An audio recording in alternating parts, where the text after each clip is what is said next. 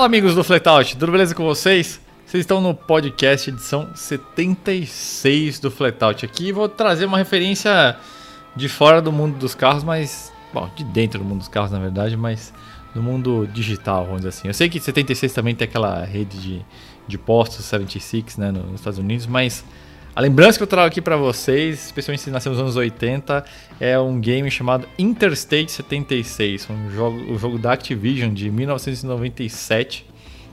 Era um um jogo que misturava mais ou menos um espírito assim meio uh, os gatões com um pouquinho de Mad Max, porque os carros tinham armas.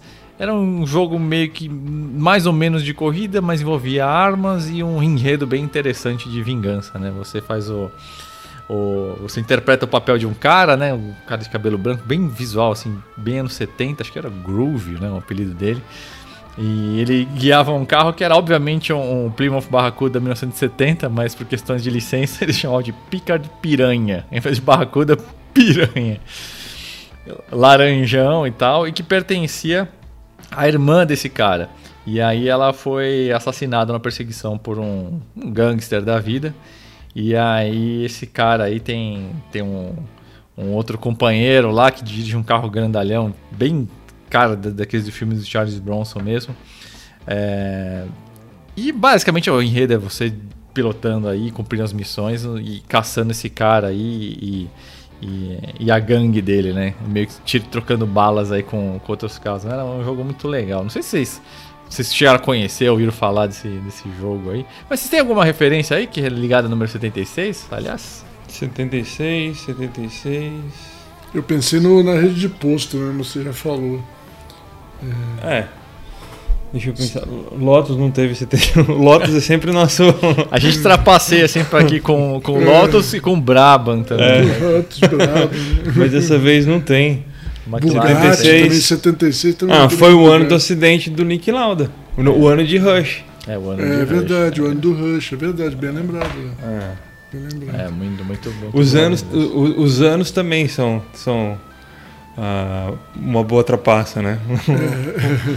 ah, não é bem atrapalha. Aí não, não aí é uma é. efeméride, é uma efeméride. É, então, tá isso é verdade. Bom, vamos começar começando esse, esse episódio desse, desse podcast. Antes a gente vai ter o desafio do Ronco, né, daqui a pouquinho. Mas só para apresentar os temas aí para vocês, lógico que a gente vai falar aí dessa maravilha desse, desse Corolla. GR Corolla a gente chama ele? Ou Corolla GR Corolla. GR Corolla, Gazoo Racing Corolla. Nada a ver com o Corolla que você espera, você já viu falar do GRR, exatamente essa mesma filosofia e acho que até o mesmo conjunto mecânico, né? O mal vai apresentar daqui a pouquinho.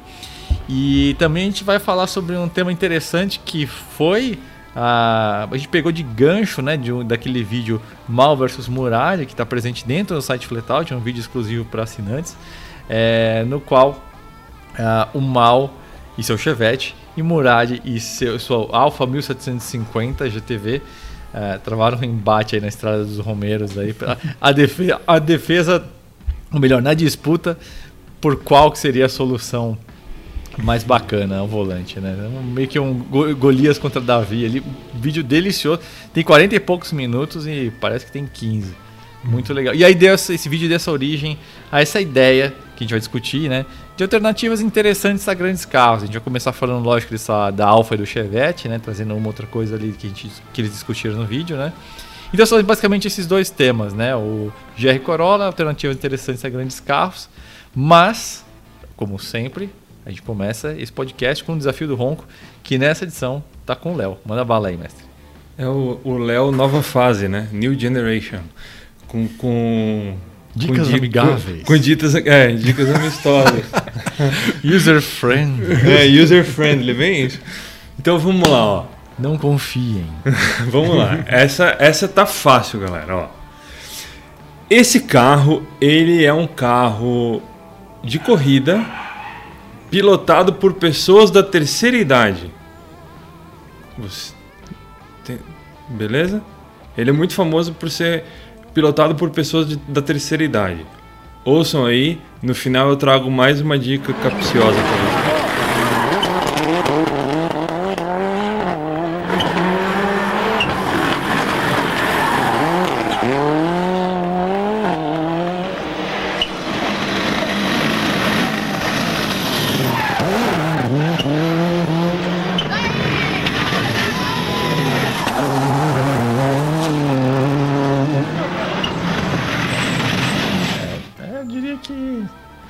Sei se ajudou, mas é, foi, foi interessante, foi capciosa, mas não, não foi. Não foi. Não é das piores, Essa vai. aí só, é quem, das só quem é old school vai lembrar. É, não, é- não, não foi o estilo do Nolan nessa. Essa, essa deu, só- deu pra. Só quem, é da, só quem é da nossa geração, Julião, vai lembrar isso aí. Ó, vamos, vamos pra primeira. Então, lembrando, né? No fim do episódio a gente vai tocar de novo, né? O ronco que, é, que vocês ouviram. E aí, mais no fim do episódio, novamente, a gente. Os cachorros estão se matando com É, Desculpa, gente. É, mas no fim do episódio a gente toca de novo esse, esse ronco. E acho que os cachorros não gostam de Toyota. Que o mal vai apresentar o GR Corolla agora. Fala, não vai apresentar essa porra, os cachorros tava gritando lá no fundo. Vocês ouviram? Eu, eu tentei fechar o microfone aqui. meu. É, estão discutindo ali se, se, se o Corolla é legal ou não, que você vai apresentar. É, e aí no fim do episódio a gente toca de novo, uma- o Léo vai trazer mais uma dica e aí depois na sequência você- ele vai apresentar a resposta. Né? Mas vamos lá pro, pro GR Corolla, mal. O que, que se trata aí desse, desse carro? Então, pessoal, é, todo mundo viu aí nessa semana, ele apareceu no primeiro no Zero e a gente fez uma matéria específica do carro aí, porque ele merece, né? Como todo mundo sabe, o presidente da Toyota prometeu que esse carro venha ao Brasil também. É, como os Estados Unidos, a gente estava privado do Yaris, né, do GR Yaris, é, igual os americanos. E agora os americanos estão recebendo o GR Corolla e a promessa é que ele vai vir para o Brasil também. Né? E o Corolla, esse, o que é tão importante aí, né, cara? O Corolla, ele, ele é muito mais, como o GR Yaris, ele é muito mais do que só um, um Corolla mais rápido, né? É, ele basicamente mantém a mecânica toda do GR Yaris, quer dizer, um, um três cilindros é, turbo de 1.600 cilindradas, com, que no, no Yaris tinha na casa dos 270 cavalos, né? Mas como o Corolla é maior né, e um pouco mais pesado, eles aumentaram a potência novamente. Então, pro, pro Corolla ele está vindo com 300 K- HP, né, 305 CV e basicamente é algumas modificações de escape, é, inclusive uma saída de escape tripla, né? Eles fizeram é, a, a saída de escape tripla é funcional, tem três, três saídas de escapamentos no fim do carro que são funcionais. Não é uma por cilindro, mas é, elas são funcionais. A central é um sistema que, em certas situações, ela é aberta, uma, tem uma válvula no, no sistema de escape que ela, ela abre essa terceira saída para reduzir o back pressure. E e aí tem pressão mais alta de turbo, o, o cabeçote um pouquinho trabalhado para dar esses 300 cavalos aí, né? É, tração nas quatro permanente, ela é, é selecionável, né? Ela tem um esquema de, de seleção de tração. é, você pode botar ele mais para frente, mais para trás, um pouco a tração, ou 50 a 50%. Né? Uma, um sistema inteligente. É um carro de câmbio manual, que é incrível, né? Um- um- a gente vai receber um carro de 300 cavalos com, com câmbio manual, exclusivamente com câmbio manual. Não é, não, não tem versão automática. Tinha um boato rolando que ia ter uma versão automática do carro, mas não se concretizou, pelo menos não por enquanto. É só manual, né? É, inclusive é um, é um, é um câmbiozinho com alavanca short shifter, bem colocadinha, e do lado dele tem uma alavanca de freio de mão com ligado a um cabo, né? Que é outra coisa que está em extinção hoje em dia, né? Que puxa freio as pinças traseiras. que puxa as pinças traseiras. É, uma, é, uma, é um cabo, né? É um, é uma- uma- um controle manual do, da, da- do- dos freios do eixo traseiro. Né? Que serve para esse monte de coisa que vocês estão imaginando aí mesmo. É só coisa, coisa errada que vocês estão imaginando, mas é, é para isso que serve mesmo. Serve para fazer drifting, né? serve para fazer um monte de coisa. Pra fazer merda. Que fazer merda. E, e estacionar feito Carlos Cunha, né? Se dá aquela volta e entra na vaga. E essas coisas assim. Porque, por- porque na verdade, ele, ele até tem hill holder, né? É, é um sistema. O, é um câmbio, auto- um câmbio manual moderno, né? O que, que ele tem de moderno aí? Que ele fala. A Toyota chama de IMT, né? De agora tudo é I, né? O Intelligent Manual Transmission, que ele tem o, o, o Heavy Matching, né? Quer dizer, o ponta-taco eletrônico, né? É, ele faz sozinho o ponta-taco, você não precisa é, virar o pezinho. E ele tem o Hill Holder, quer dizer, ele segura o freio traseiro quando está em subida, né? O que é extremamente útil para carro de câmbio manual. Eu sempre achei isso era comum em automático, sempre achei extremamente inútil. Mas no manual é extremamente útil, porque justamente você não precisa ficar segurando o carro no freio de mão na, na subida, né? Ele segura ou na embreagem, ali, né? Ou na embreagem, ou no, é, todos esses jeitos chatos de segurar o carro nessa situação, né? É, ele segura sozinho, se acelera, sai na boa. Então, então ele é um carro é, é muito legal nesse sentido e, e, é mais, né? Porque é um Corolla hatch, né, que nós não temos aqui no Brasil, Corolla hatch. Todo mundo adora carroceria hatch, o entusiasta normalmente tende a gostar do hatch mais do que o sedã, é, tanto pela praticidade como pelo desenho mais legal. É, com cinco lugares, quatro portas, quer dizer, um carro que dá até pra gente usar. E eu poderia usar muito bem, viu, Toyota? Se quiser arrumar um pra mim, eu uso bem assim como um de carro, não tem problema nenhum. É um carro legal. Mas assim, a carroceria ela também não é uma carroceria de Toyota normal. Ela, ela apesar desse, nesse caso, o Yaris ele era um carro de homologação, né? um carro de corrida que precisava vender alguns na rua. Esse é um carro de rua, né? Mas mesmo assim ele é feito na mesma fábrica do Yaris, com os mesmos, os mesmos cuidados na carroceria, que é uma especificação que a Gazoo Racing faz de rigidez de carroceria. Isso significa que o carro tem é, Deixa eu pegar o número aqui, que é importante esse número, que é muito legal. Ele tem, olha, 349 pontos de solda extras na carroceria e 2,7 metros a mais de adesivo, cara. Adesivo estrutural, né? E ele é wide body, vai lembrar, né? Ele tem Isso. as bitolas mais largas do que o, do que o Corolla bitolas normal. Né? Alargadas, né? bitolas Bitolado, né? É, com bitolas mais largas, pneus mais largos. E, e, e, tem todo um... É, também assim, ó, os paralamas dianteiros opcionalmente podem vir em alumínio, como o capô dianteiro também. O teto opcionalmente pode ser de fibra de carbono. Ele, aquela versão a, a, a Circuit, né? Que, Isso, que é mais a Carbon e a Circuit. É. É, e, e, vem com, com, um spoiler grande no teto, e teto de, de, de, de fibra de carbono, e capô e paralama dianteiro de fibra de carbono. A bateria está no porta-malas, né?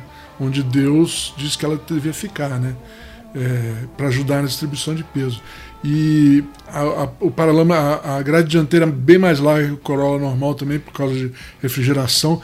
Tem saídas de tanto em cima do capô como na lateral do, do paralama, saídas de, do, do ar que entra pela essa grade, né? E que, de acordo com a Toyota, ajudam também na aerodinâmica para dar uma certa downforce na frente. Quer dizer, é, é um carro muito bem acertado como um carro de corrida. Eu, tudo indica que eles estão fazendo um Yaris adulto, né? Um Yaris para família, vai. Um Yaris, o GR Yaris, né?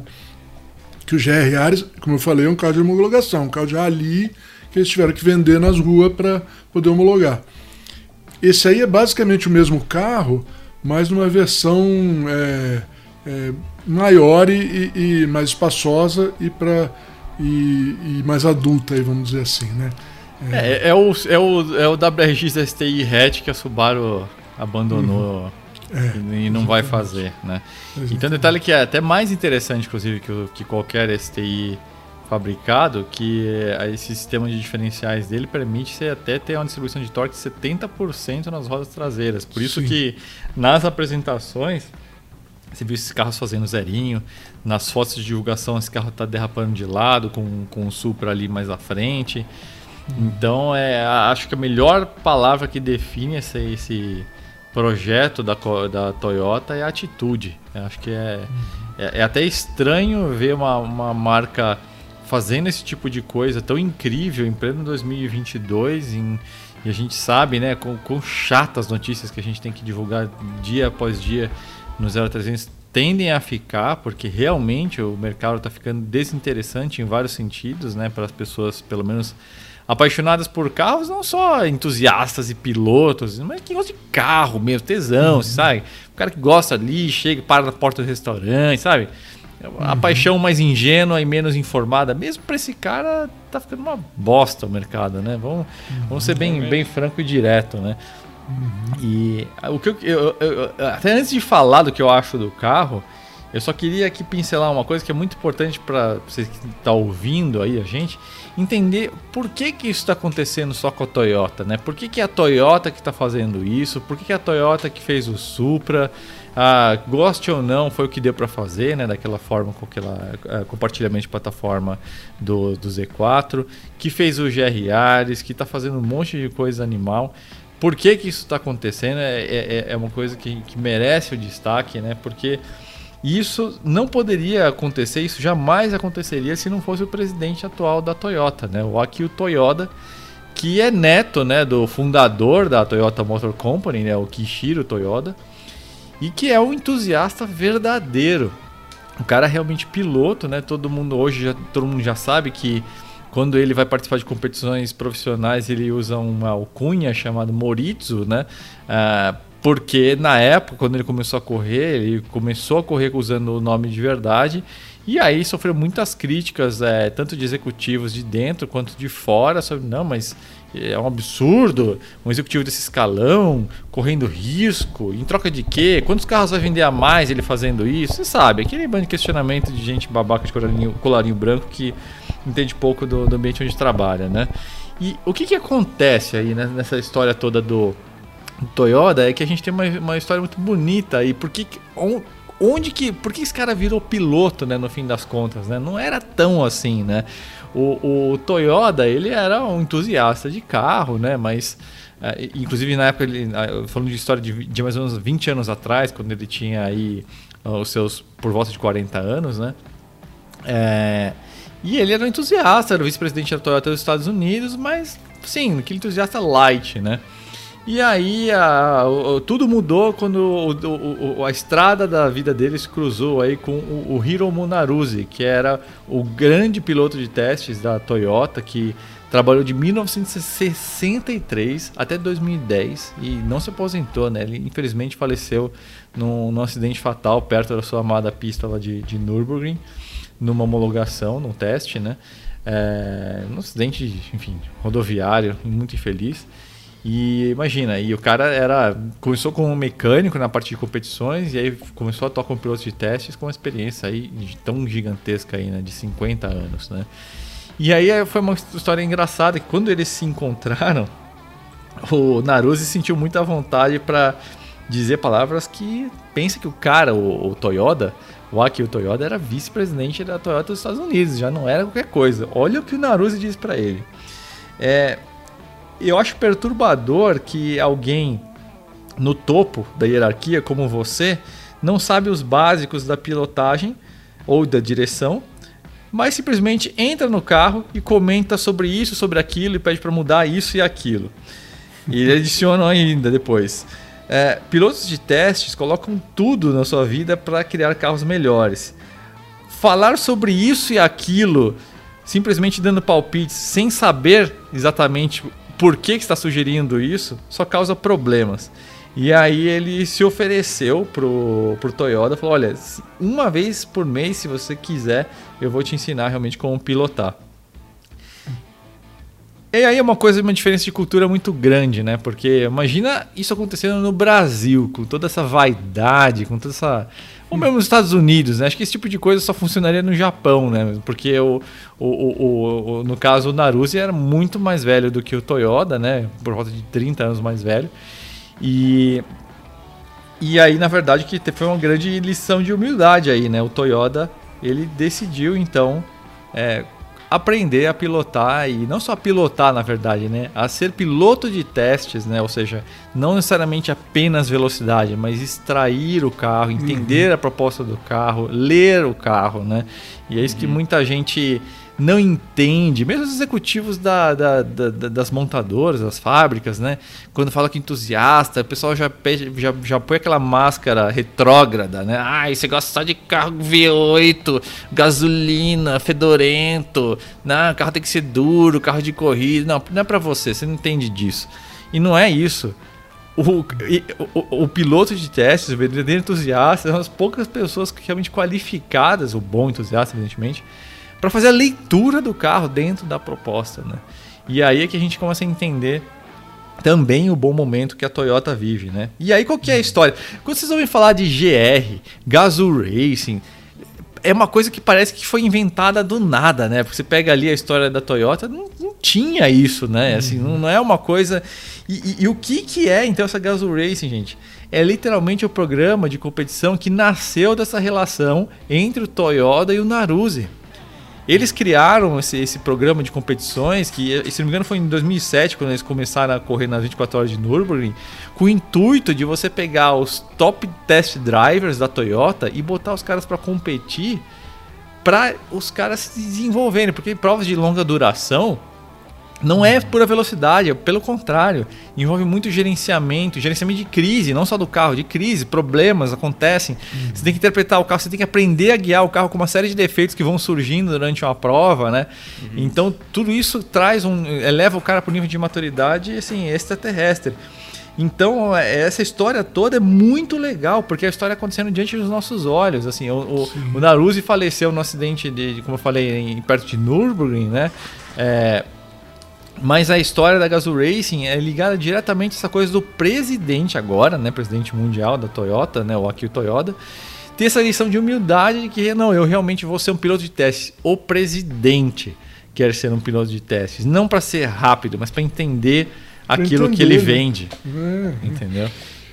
E o, e o Nariz ele tá totalmente certo quando falou isso, porque é realmente um absurdo, cara. As pessoas hoje em dia. Isso é uma coisa que veio dos Estados Unidos, uma, uma esse do, do administrador, o mito do administrador profissional, né? Que um cara que vende sabonete amanhã pode vender carro também, né? Vender até pode ser, mas é, assim. Enche de palpite é, sobre é. coisas que não são da área do cara. Eu até acho um cara de marketing que vai falar: olha, cara, tem umas pesquisas que indicam que essa cor verde-limão varejeira aqui não vai rolar e não sei o quê. Não é isso, o cara entra no carro e começa a dar palpite sobre é. powertrain, sobre mecânica, sobre, é, sobre, sobre, coisas tudo. que não são da, da, alçada do cara. E é muita gente metendo a colher. E é por isso que esses carros estão saindo sem identidade nenhuma no mercado hoje. E muitas vezes com propostas bizarras. Uhum. É, então é, é. Quando a gente olha toda essa história por trás da Gazoo Racing e a gente entende imediatamente por que, que esses carros estão saindo, cara. Isso aí é a coisa mais top-down que poderia ser, cara. É literalmente o presidente fazendo viver o legado do Naruse. E não por uma questão de orgulho pessoal, porque ele entende a importância de você ter essa faísca viva na relação das uhum. pessoas com a marca. Vamos dizer você que está me ouvindo esse podcast. Você não ficou com vontade de ter um Toyota, qualquer Toyota que seja, só por essa história? Só por saber que, que, que essa marca é, é conduzida por um cara com essa história, com todo essa, esse line-up de, de, de, pilotos de teste que são formados profissionalmente no ambiente de competição, com o intuito de serem os melhores leitores de carros que a indústria pode ter, isso é fantástico, cara. Isso é Porsche, literalmente, né? Só que para as massas. E tem outra coisa nessa história aí, né? O aqui o Toyota é o e o Corolla GR, eles é o Corolla GR é o carro que foi criado a partir da vontade de um homem, que é aquela coisa que a gente estava falando que não existe mais em alguns podcasts atrás, né? Uhum. Em vários é a gente diz isso, né? É. Uhum. E várias vezes. E e tá aí, tá acontecendo agora. Você não esperava que fosse um Toyota, mas. e muito menos um Corolla, né? É, e é, dali, Corolla, que, é. é dali que ele veio, né? É, e não importa. E digo mais, tipo, é, bom, vamos começar a falar do carro, depois eu falo. E, e, não, eu queria até falar um negócio desse, né, nesse, mesmo antes de falar do carro também, que uhum. eu acho também legal, é que eu acho que o, o Toyota, além disso, ele entende que para você ter algum valor de marca, ter alguma, algum significado, você tem que fazer automóveis é, desse tipo, com foco, com, com um, uma clientela que, é, que não só gosta, mas é apaixonada. É, é, assim que se faz a marca e é assim que se vende automóveis. É. O caminho do transporte pelo transporte, pela solução de transporte, é, é uma furada. Não porque eu acho que há, ah, mesmo que funcione, que amanhã a gente só tenha disso. Para a indústria, para as empresas, vai ser muito pior do que para a gente. Porque para a empresa, é, é que nem você compra sei lá, televisão hoje. Tanto faz que televisão você compra, é tudo a mesma coisa, né? É o aspiracional, o aspiracional é fundamental. O é. aspiracional explica, inclusive, por que, que o Compass vende tanto. Porque o Compass, ele, literalmente, ele tem a presença, o look and feel do, do Cherokee. É. Que foi um grande sonho de consumo de todo mundo que viveu os anos 90 e começo dos anos 2000. Assim, é de uma forma diferente, mas é literalmente igual, cara. Você aspirar a algo, você ver valor naquilo que está além do, do, que você está enxergando. Isso é... foi uma coisa que a gente colocou na avaliação do Compass, inclusive, em uma das avaliações, né? Sim. Né? Então é, é o, o, o, tal do carro esportivo, né? Que tantos executivos de, de, de, colarinho branco torcem o nariz, eles não entendem, porque eles não são nem dessa área de carros. Então os caras não veem a lógica nisso. É lógico, nunca vão ver. Nunca, essa conta dos caras nunca vai fechar. Ainda que para esses mesmos caras façam sentido investir dezenas de milhões em, enfim, em coisas aí como Big Brother e afins, né? Mas é, é, a grande questão é essa: os carros precisam ser desejáveis mesmo para um carro que é um meio de transporte, né? No fim é, é uma compra passional, o que leva Sim. a pessoa aquilo. Porque, é... gente, carro nunca foi Carro nunca foi um negócio, é, um gênero de primeira necessidade. É, é lógico que pra, a vida melhora exponencialmente quando você tem um carro. Mas não é um gênero de primeira necessidade. Você compra carro porque você tem vontade de comprar carro. Desejo. Ó, e isso explica essa questão de desejo e paixão e irracionalidade explica por que, que o Taos não vende tão bem quanto o próprio Compass. É. O Taos é melhor que o Compass em N coisas. Como um carro de, na equação geral, ele é uhum. melhor e não tem muito que se possa fazer. Mas é aquilo, qualidade percebida, cabine, painel do Compass ficou sensacional, design externo. Ele mexe com o seu desejo de uma forma que no fim você está mais feliz dentro dele. É, então é o desejo é um, é um, mecanismo assim é, é, fundamental, né? Então no fundo a gente está falando de, de duas coisas que não juntas aqui e que pertencem justamente ao meio desses carros esportivos, né? Que é desejo e emoção. Ah. O carro é isso, ainda é isso, por mais que muita gente tente provar o contrário hoje em dia. Né? O sucesso do Compass é literalmente isso. Né? Mas bom, voltando aí ao GR Corolla. Uh, Olha, e tem um detalhe, né? É assim, é, é, é, essa proposta é a proposta que a gente tem no Focus RS, é a proposta que a gente tem a, no Golf R. No, no Golf R, é um Megane da vida, né? Esses 300 cavalos, né? Um Megane RS. É, ele facilmente pode ser um carro para brigar com o Civic Type R. Olha só onde uhum. esse cara vai se meter, cara. É. Toyota não dá ponto sem nó, não, cara. Ele vai criar algo cavando mais fundo aí. Com certeza, esse widebody não tá aí à toa, não, cara. Então é. É, é, é, é, assim, é fantástico, né, cara? É um carro. Uhum. Olha só, ele tá falando de um Corolla, gente. Acho que é o, é o exemplo mais extremo de, de, de, de, como pensar fora da caixa, na verdade, pensando no tradicional, né? Que você criar o desejável em cima de uma versão esportiva, né? Então não me digam que não dá para fazer, porque os caras fizeram em cima de um Corolla, cacete. Então. não... Porque, não, é, é engraçado até se falar do carro que é um Corolla. Porque muito tempo atrás, quando eu era mais moleque, eu achava o Subaru WRX um. Ah, se pegasse um Corolla e fizesse em 4x4, ele ia ficar igual um Subaru WRX. Por causa do tipo de design e acabamento, né? E tá aí a prova de, disso, né? Tipo, se você pegar um Corolla e fazer ele do jeito que faz o WRX, ele fica igual e tá ali. E, e, cara, a Honda não fez um Civic Type R tão radical assim, né? E a Honda que é a Honda. Não, mais não. legal. Peraí, não vou ser injusto. Como assim não fez radical? Type R é um carro radical, cara. Não, não, ele é radical, mas ele não, é, por exemplo, o, o, o, Corolla, ele, ele, o Corolla tá com tração integral permanente. Pô. É isso que eu quero dizer. O, o, o Type R ainda é só dianteiro. Ah, sim. É, nesse sentido. É, sim, sim, sim, Tem outra coisa legal nesse GR, tanto Yaris como esse, todas as. Uh, as uh, eu, obviamente, não dirigi o Yaris, mas o, o que eu estava lendo a respeito é que e dá para ver no, nos dados, né? O, o motor é um turbo antiga, meu. É, tipo, não tem nada até 3.000 RPM, depois tem um patamarzão até quase 6.500 de torque. Então, ele é daquele jeito mesmo, né? Ele não é, não é esse tubo moderno aí que faz imitação de carro diesel, né?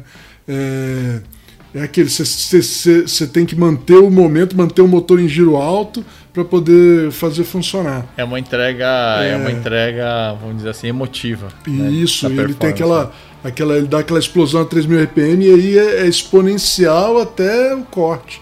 Então é é meio um Porsche 911 moderno aí, 911 Turbo de 76 aí. É, ou, moderno, ou, né? ou 911 mesmo, antes de entrar na fase downside, no aspiradão isso, é assim. Isso, isso, Agora. Tem, tem uma coisa aí, gente. É, a gente tá falando de sonhos e, e coisas legais. Evidentemente, está falando de um carro de. O valor dele, acho que o SRP dele, acho que é uns 30 e poucos mil dólares, né? Vai estar tá aí nessa casa aí, né? Estão é, tão, tão estimando, né? Estão é, estimando. O que tá significa tá que esse carro vai chegar aqui por 400 paus tranquilamente. É. A gente viu uma galera delirando. Não, carro de 250 mil, 280 mil. Desculpa, gente. Se vocês olharem o preço em 200 mil, tá chegando Corolla normal, cara. É, é. Infelizmente, a realidade hoje é, é essa, né? Então, é, infelizmente, vai ser um carro inacessível para enorme parte do, dos entusiastas brasileiros. Vai lembrar, né, na verdade, né, pessoal, quem conseguia realmente comprar o Civic SI quando ele saiu, né, o, uhum. o, o, quatro portas ali? Ah, pouquíssima gente. Era basicamente para todo mundo ficar olhando e namorando. Como foi o Gol GTI quando uhum. era zero quilômetro. E aí esses carros vão entrando em segunda, terceira mão e aí vão, vão ficando mais acessíveis, né, para o pessoal. Mas eu, eu, gostei muito. Então, assim, é pesadinho, né? 1.400 e poucos quilos, né? Acho que faz parte aí do. Não é leve, né? E acho que faz parte também daquela coisa, gente. É um carro potente, então precisa de freio grande. É um carro que não pode ser absurdamente caro, mas 400 mil não. Vamos falar em dólar, que, né? Um carro de 30 e poucos mil dólares, pô, com esse tipo de sofisticação, tração nas quatro rodas, etc., produção limitada, wide body, não sei o que, é um preço competitivo. Não dá para você fazer uso abundante de materiais exóticos, né? Então, aquela folhinha de teto ali uh, de fibra de carbono é um ganho marginal ali, né? De, de redução de massa, né? Ele não chega a ter a opção de capô de fibra de carbono, não, né? Não. não. É, então, ali você ia tem perder alumínio. uns 15 ele quilos. Tem mas é, tem de alumínio, Juliano. Tá. É, para, para lama e capô de alumínio. Opção. É. É, então, vai, deve tirar ali seus 10 quilos mais ou menos, né? Mas uhum. é, é, é, é, esse acho que é o ponto que o carro não. não mas faz parte, assim, não dá para você querer uhum. ter tudo, né? É, e eles já, tão, eles já deram uma economizada esse motor, né, de. que turbo antigo, é porque eles quiseram manter o 3 cilindros porque é um motor excepcionalmente compacto nesse caso, né? Sim. É onde eles conseguiram economizar alguma coisa em peso. E a, né? a, distribuição de massa deve ficar boa também, né? Também. Pô, o carro ficou sexy, tô vendo aqui o 3 4 traseiro uhum. dele. É, beleza, tem vincos ali e tal, mas, cara, ele ficou interessante. Ele tem umas coisas que me lembram até um pouco o design da Mazda, assim, né? O RX-8 uhum. tinha um pouquinho esses, esse desenho de lanterna aqui. Cara, ficou fantástico mesmo. Ficou um negócio bem, bem assim, nem parece um Corolla quando você olha, né? Eu acho bem. Exato. Né? Mas ó, aí cabe até contra a crítica. O Corolla dessa última. Dessa última safra. Tá bonito também. Não, ele, é. tá, ele tá bem é, malicioso. Muito não, mais que o Civic, aliás, né? Isso. Não, e eu acho um carro bem interessante até. Mas é. É que esse daí, meu. Só, só de fazer ele hatch já melhora muito, né, cara? Já Sim. fica bem mais legal. E esse alargado, né? E, e vai ser um negócio super interessante, muito. E, e, e câmbio manual, né? Também outra coisa é. tem extinção, né, gente? Pô, é. câmbio manual, Ó, pedal de embreagem, pedal, é, alavanca de freio. É, não, então a, foi a, quem fez essa equação, né, realmente sabe o que o que estava fazendo. Não era só um, é, vamos fazer um esportivo aí que o cara mandou ali, vamos fazer. É. Não, mas não, mas tem que ter luxo, gente. É um carro de 35 mil dólares. Tem que ter botãozinho para o freio de mão, senão não é um carro, não, não é um carro premium. É. Premium é teu cu, mano. Teu cu. Isso? É, tem, tem, tem, é, é, é, muito bom ver as coisas atendendo a uma proposta. E se quer saber o que eu acho, isso é literalmente a Toyota mostrando que entende a necessidade de cada perfil de carro. É isso aí. Então, uhum. faz todo sentido esse carro que custa abissalmente mais do que um Corolla normal ter freio de mão ou acionado por cabo. Só um cara de carro vai entender por que, que esse carro que é mais caro que o Corolla normal faz uso desse recurso e tem câmbio manual, né? Então é, é isso que é fantástico. A Toyota realmente sabe o que cada nicho, seja o senhor de 60 anos que está comprando um Corolla Altis ali, não entende nada, só leva na concessionária, papai e mamãe, até os 40 mil quilômetros, troca de carro, né? Esse cara tem uma necessidade completamente diferente desse outro. E nada como um cara, justamente como o Toyota ou, ou como o, o, o finado Naruse, para entender o que cada um desses caras precisa. Entendeu? Uhum. Isso que eu acho fantástico, toda essa história aí da, da Toyota. Vou comprar um Toyota. é. Não, e, e, assim, cara, você vê, né? O, Não, o, os caras estão trazendo esse, esse, esse Corolla manual para cá.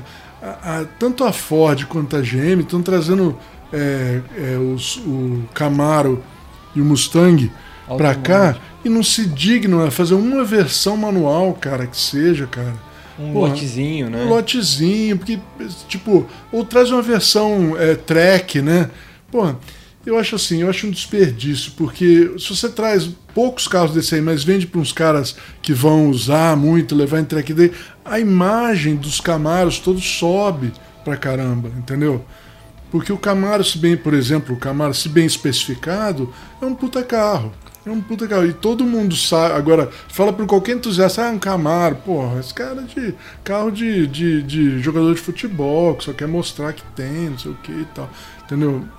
Por quê? Porque o jeito que, que ele é vendido, o jeito que é especificado, né?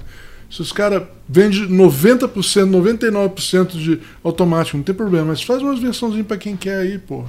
Traz o, as versões de pista, né, o 1LE lá, não é tão não é tão caro assim trazer a perda mesmo, para manter a imagem do carro alta, né? Mas as pessoas parecem, quando traz alguma coisa, é só aquilo que vai dar. Não, não se preocupa com a imagem né, da empresa, né? Sei lá. É, acho uma tristeza fim, isso. É, mas é. Felizmente a gente tem o caso aí da é, Toyota aí. Quem sabe futuramente vão ter outros presidentes aí que representam aí o legado da coisa. Mas, bom, tem, alguém tem mais uma consideração aí do Jair Corolla? Não, acho que é só.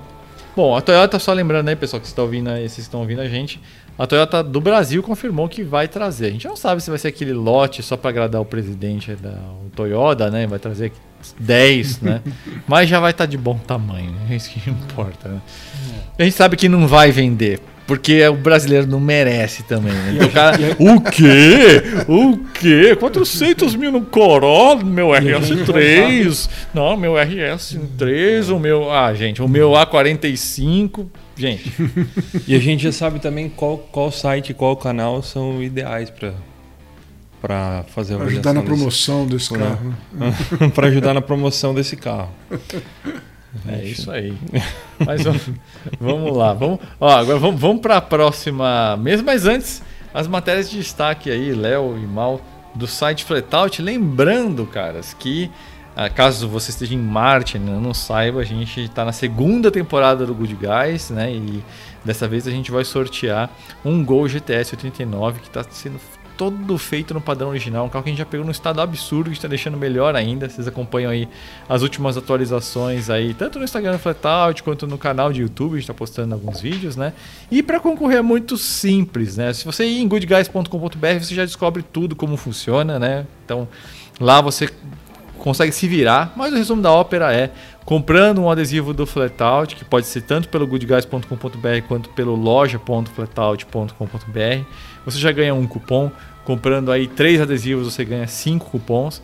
E você sendo assinante, pagante dos planos do Flatout, você também está sempre juntando cupons, né? Então, se você é um cara que está aí assinando o Flatout já desde o começo da promoção, você já juntou alguns cupons. Então é, é uma forma, inclusive, de você estar tá sempre concorrendo, porque sim, senhores, o Good Guys 3 já recebeu a aprovação do CECAP e eu não vou falar qual é o carro, mas eu posso dizer que vai ser na sequência mesmo, não vai ter aquela estiagem entre um, que, que rolou entre um e o dois, né? E aí estou falando tudo isso porque você sendo assinante do Flatout, além de juntar cupons e poder concorrer a um sonho como esse GTS e o carro da próxima temporada e afins e afins, você tem acesso a todas essas matérias sensacionais aí que a gente faz todos os dias com muito amor e carinho dentro do flatout.com.br cujos quais os principais destaques dessa semana aí sim, Léo e Irmão vão trazer aí para vocês agora. Boa. já que a gente está falando do GTS, vamos, eu vou, vou colocar a matéria como destaque, a matéria com os nomes e a origem das rodas da Volkswagen. Então todo mundo sabe o que, é a Snowflake, o que, é a Orbital, o que é a Pingo d'Água. Nem todo mundo sabe o nome delas, o nome uh, original delas, né? o nome oficial delas pela Volkswagen.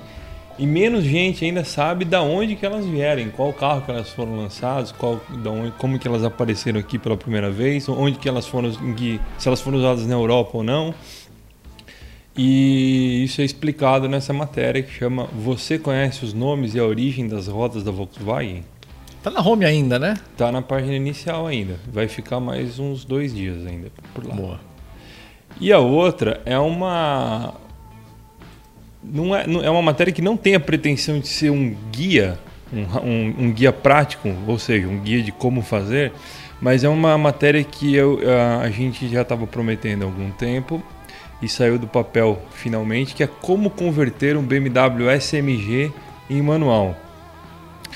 Que a gente é, explica ali, dá uma, uma, visão, nessa matéria a gente dá uma visão geral sobre o que, que é necessário, o que é preciso, como que vai ser o procedimento para você tirar o atuador eletrônico do câmbio SMG do BMW M3 é, E46, que é o mais famoso, com, que, que passa por essa, essa, essa necessidade, essa demanda, e colocar no lugar dela um pedal de embreagem com atuador hidráulico e uma alavanca de, de câmbio que você aciona com a sua própria mão. Que você seleciona a marcha com as suas próprias mãos, né? Então, como converter um BMW SMG em manual? É a segunda matéria de destaque. Beleza. É, essa semana eu vou indicar duas matérias aí. Uma, uma também, é uma matéria também do Gol GTS, que saiu, saiu na quinta-feira. É, GTS, o que a imprensa dizia na época do lançamento. Né? Eu gostei de fazer essa matéria porque é, eu tive que fazer uma pesquisazinha aí, né? Mas é, foi interessante, uma época muito legal e, e ver o que, que, se falava do Gol, né? E do GTS nessa época é, é realmente bem interessante, né? É, a grande pergunta é se a gente a lembrança era melhor do que a realidade, né? Então vocês dão uma olhada na matéria, inclusive é uma matéria que está aberta lá para os nossos assinantes, é, dê uma olhada lá para ver se se a gente se as lentes são rosadas para o passado ou não, né? É, e a outra que eu queria indicar para vocês é, uma, é um Flatout Classics dessa semana. É, para quem não sabe, Flatout Classics a gente pega é, um carro clássico né, e, e, nós fazemos uma sessão de fotos exclusivas, né, enorme. É, tem várias galerias de fotos nas matérias com todos os detalhes que você pode imaginar, é bem legal. E, e aí se escreve a história do carro e e do, do, do, do, modelo e do carro que a gente tirou foto, né? É, é, bem legal essa série.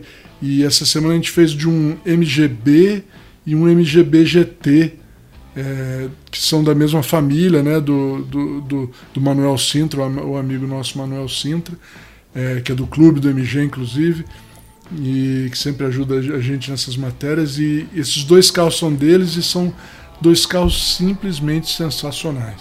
É, o MGB GT é um carro, é, é, é, a versão coupé, né? E o, o MGB é o Roadster. É, são raríssimos aqui no Brasil, né? São comuns lá fora, mas aqui no Brasil são raríssimos. E os dois estão. O, o Roadster é o primeiro que veio para o Brasil, primeiro MGB que veio para o Brasil. E os dois estão num estado sensacional. E o MGB GT, cara, que é o, que é o hatch, né? O cupezinho hatch preto com interior vermelho é uma coisa de maluco, um carro realmente de sonho. Então vejam lá MGB e MGB GT juntos no Flatout Classics. Muito Beleza? bom. Caras, agora vamos para essa segunda roda de, de discussão. E como eu falei, né, a gente ela nasce desse vídeo delicioso aí que foi esse Mal versus Murad da Alfa GTV contra o Chevette. E antes que vocês pensem qualquer coisa, eu não tive participação nenhuma na nenhuma. criação desse tema. Não foi sugerido pelo chefe, não. Até porque isso já é uma vamos dizer assim, uma, um tema, né? Vamos dizer assim, que é um pouco recorrente, assim, entre quem é do, do meio, assim, né? Mas que foi abordado de uma forma sensacional nesse, nesse vídeo aí do, do Mauro Murad. Muito, muito divertido, recomendo muito que você assista. Vale a assinatura só por esse vídeo, mas aí você vai descobrir um mundo novo de todas essas matérias que eles muito bem falaram agora há pouco. Dentre outras tantas que saem todos os dias lá no, no site. Né? E aí vem essa discussão, né? Afinal, né? Alternativas interessantes a grandes carros. Quando você faz uma escolha, né, de um de um carro dos sonhos, digamos assim, algo que você queira ter muito, mas você não tem condição, sempre tem aquela opção que mais ou menos atende aquela mesma proposta, às vezes não mais ou menos, às vezes atende literalmente a mesma proposta, só que é muito mais acessível, né? Seja por causa do país onde você está, seja por questão de mercado mundial. Então é isso que a gente vai trazer aqui, né? Algumas ideias, algumas sugestões e debater elas também, né? Então acho que nada mais justo que começar com essa história aí, né? Da Alfa Romeo GTV e o Chevette. Qual que era a sua expectativa? Qual foi a realidade? Qual que foi... Fala um pouquinho de, do, do que não está no vídeo também, assim, do, do, dos bastidores, vamos dizer assim. Essa história aí, a gente, eu, eu na verdade, é, tem muito de brincadeira. É, o Murad é, é um compadre meu, né? A gente, a gente conversa quase todo dia e eu, e eu sempre enchi o saco dele que que eu, eu sempre tive Chevette, sempre tive Chevette desde moleque, e ele sempre teve Alfa. Porque eu sempre falo, porque ele é um cara mais chique que eu, né? Nasceu com o pai dele, teve várias alfas tal, a gente teve Chevette, né? E então por isso eu gosto de Chevette, independente de qualquer coisa, eu gosto de Chevette, sempre gostei.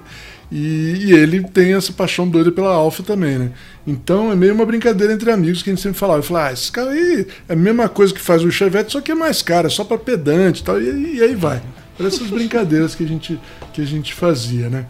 E, mas eu, eu, eu falando sério, né? Eu não tenho, não tenho, a gente sabe que a Alfa tem. É, Chevette é um carro feito para competir com Fusca, né, meu? Não é, não é para ser esportivo nem, nem sonho, né? É, e a Alfa não, a Alfa é um carro que nasceu para ser uma Alfa, para ser um carro bom de dirigir, né? Mas é, é, o meu Chevette, aí, aí, aí, nesse caso, né, o meu Chevette também não é original, né? O Chevette tem um motor muito legal, é, que eu nunca falei muito aqui, mas o motor é realmente um negócio. Ele foi feito em 1988, ainda funciona aqui num relógio, impressionante. E é, ele é balanceado, né? O motor é balanceado 1.6, né? E o cabeçote trabalhado com comando Scanderian exclusivo, não existe outro igual que o, o Paulo fez com a Scanderian lá em Lá ele foi lá nos Estados Unidos pra, e fez o comando com eles lá. É, é um negócio assim. O dia que quebrar não tem outro, tem que inventar outro para fazer ele. E, e, é um motor que está muito bem acertado. Então, aí veio a ideia. Falei assim, aí. Ah, e teve um evento também que o Léo estava presente que no, no é, teve uma, uma pequena arrancadinha que nós demos no, no, no último rally, na última etapa do rally clássico de São Paulo, né, Léo? Você lembra disso? Você quase derrubou todas as coisas que estavam na tua mão lá, estava fazendo uhum. conta do meu lado lá. Que eu, eu acelerei mais rápido que uma Alfa GTV. Com... Que não era do Murad, é isso? Não era do Murad, era de outro amigo meu. Ele parou do meu lado, olhou para mim, olhei para ele e falei, vamos sair. Tinha uma retinha assim vazia, falei, vamos sair. Aí saiu, deu literalmente uma bucha na Alfa GTV. E era 2000 a dele, né? E porque o meu carro, ele tá assim, ele. ele meu, ele gira. Se você, eu, eu tô parando aos seis e pouquinho, de medo. Mas eu acho que ele vai ter uns 7 mil RPM, cara. Ele, depois dos 4 mil, ele acorda e grita, sabe? É aquele negócio tá realmente legal. Tá realmente legal. Então. Então, bucho, aí eu falei, ah, caramba, esse negócio. Aí Daí, o mal, agora eu entendi, agora, agora o mal acho, ficou assanhado. Aí eu falei, eu falei, eu acho que se a gente comparar os dois, eh, já que, porque tradicionalmente as mais que o Chevette, né, cara? A não ser Chevette muito com motor trocado e tal, né? Estamos falando Chevette, Chevette com motor de Chevette. Aí eu falei, porra, esse carro anda mais que Alfa. Aí eu falei, aí, aí deu a ideia, né, cara? Então eu tinha uma certa expectativa, assim, né, cara? Mas eu vou te falar, Juliano, na hora que. que eu já andei muito de Alfa também, né? Que eu tinha, na verdade, é o que o, o, o, o Guilherme falou, o Muradinho falou na, na- durante o, o vídeo ele fala lá, é porque eu calibrei, eu, me- eu calibrei com o Chevette, né? Eu tô andando direto com o Chevette, aí eu saí do Chevette e entrei na Alfa. Mas assim, antes de sair com o carro, eu entrei na Alfa e falei, hum, já perdi. Entendi. Porque. Vestiu o carro, fodeu. Porque o carro, a, a Alfa, a diferença drástica da Alfa de, de, de posição de dirigir é, é assim, de cara já fala assim, hum, tem uma diferença, o banco, a posição de dirigir, o lugar que você está no carro e, e tudo isso já dá uma diferença boa. E depois andando também, ela. é, eu não, eu faz, é, a gente andou, eu andei Alfa por aí, mas eu não tinha andado em Romeiros, por exemplo, com a, com a GTV, né? E andando lá também, eu e ele com, em Romeiros, o carro naquele lugar, na estradinha truncada, é sensacional. E ele pode não ter a potência do. do ele não pode andar como anda o meu Chevette, mas assim, até 4.000 RPM é o contrário, né? A resposta do motor, cara, é um negócio assim. Muito legal. É muito legal. Porque pra, pra essa estradinha tá perfeito, não precisa de mais nada. Sabe? É, é, Não precisa nem mais potência, porque ele tem força, sabe, de uma curva a outra. Você crava o pé e bom, vai pra lá e vai, e vai, e vai, vai. É, e já o meu Chevette, ele, você, é, ele funciona melhor em alta rotação. Então. Mas aí. Mas o resultado, eu não vou dizer aqui, você vai ter que ver o vídeo, hein? O resultado não é tão claro quanto parece, não. É, tem, porque a gente faz essa. A gente fez uma avaliação lá que tem, leva tudo em conta, né? Manutenção, preço do carro, é, essas coisas todas, né? Desempenho, como. é, e fomos detalhando tudo, direção, posição de dirigir. é, então, eu não vou contar qual foi o resultado, não, mas é. Mas assim, a gente sabe que a Alfa é um carro melhor, né? Vamos dizer assim, né? Ah, Mas- sim. É, acho que a grande. Sem ter participado ali, sem ter sentado a bunda nos dois na sequência, é. Mas é, acho que tem uma diferença do como, né? É. A performance, cronômetro ali, o seu carro sendo esse hot rod. é, e, e muito possivelmente com histórico de manutenção, muito possivelmente estou sendo bem hipócrita. Com- Certamente um histórico de manutenção muito melhor do que o da, da Alfa do Murad, que ele pegou um carro e não restaurou inteiro, né? Então Aham, é um carro que já teve donos X, né, ao longo da sua vida. Enquanto o seu carro é um carro de primeiro dono ainda, né? Isso, Segundo você sendo você, né? aham. Então, é, descartando essa questão de, de similitude, similitude de números, o como ali que acho que é a grande diferença, né? O carro a- o veste entrega essa performance de um jeito diferente, né? A Alfa. E é justamente o que seduz na Alfa, que muita gente não entende, assim, né? Nessa GTV em especial, a Alfa 105, né? Se referindo a todas as gerações dela, é, é o como, cara. É você guiar apontar o carro na curva e, e sentir todo aquele feedback vindo na direção, é, a própria ergonomia, né? A forma como o carro se desenvolve na entrada, no passo de curva, na saída, né? É apaixonante, é uma, é uma droga É, no melhor e- sentido. Né? E é totalmente diferente do Chevette, cara. Totalmente. Sim. Eu até tô aqui matutando o que eu vou fazer pra mudar esse Chevette pra ficar mais Ah. próximo da Alfa. Eu acho de verdade que fazendo um trabalho muito carinhoso e atencioso de desenvolvimento do carro, você chega em alguma coisa que dinamicamente é mais comparável, né? Ainda acho que tem umas coisas que são muito difíceis, né? Parte Não, de ergonomia, de vestir o carro. Não- não- você teria de mutilar o carro inteiro, mudar ângulo de pedal, coluna de direção. Pode você transformar um carro que já existe, né? Que é a própria Alfa, né? então, é. Mas dinamicamente, falando só da parte mecânica, né? Acho que dá. Acho que dá pra. É. Eu, eu tava pensando, inclusive, é, porque uma coisa legal da Alfa, eu achei que a traseira parece mais baixa e você faz. Ela, ela tem mais. é, o carro é mais equilibrado, a, a traseira é, é, participa mais da brincadeira do que no Chevette. No Chevette ela acaba. é, uma hora levanta, né? E.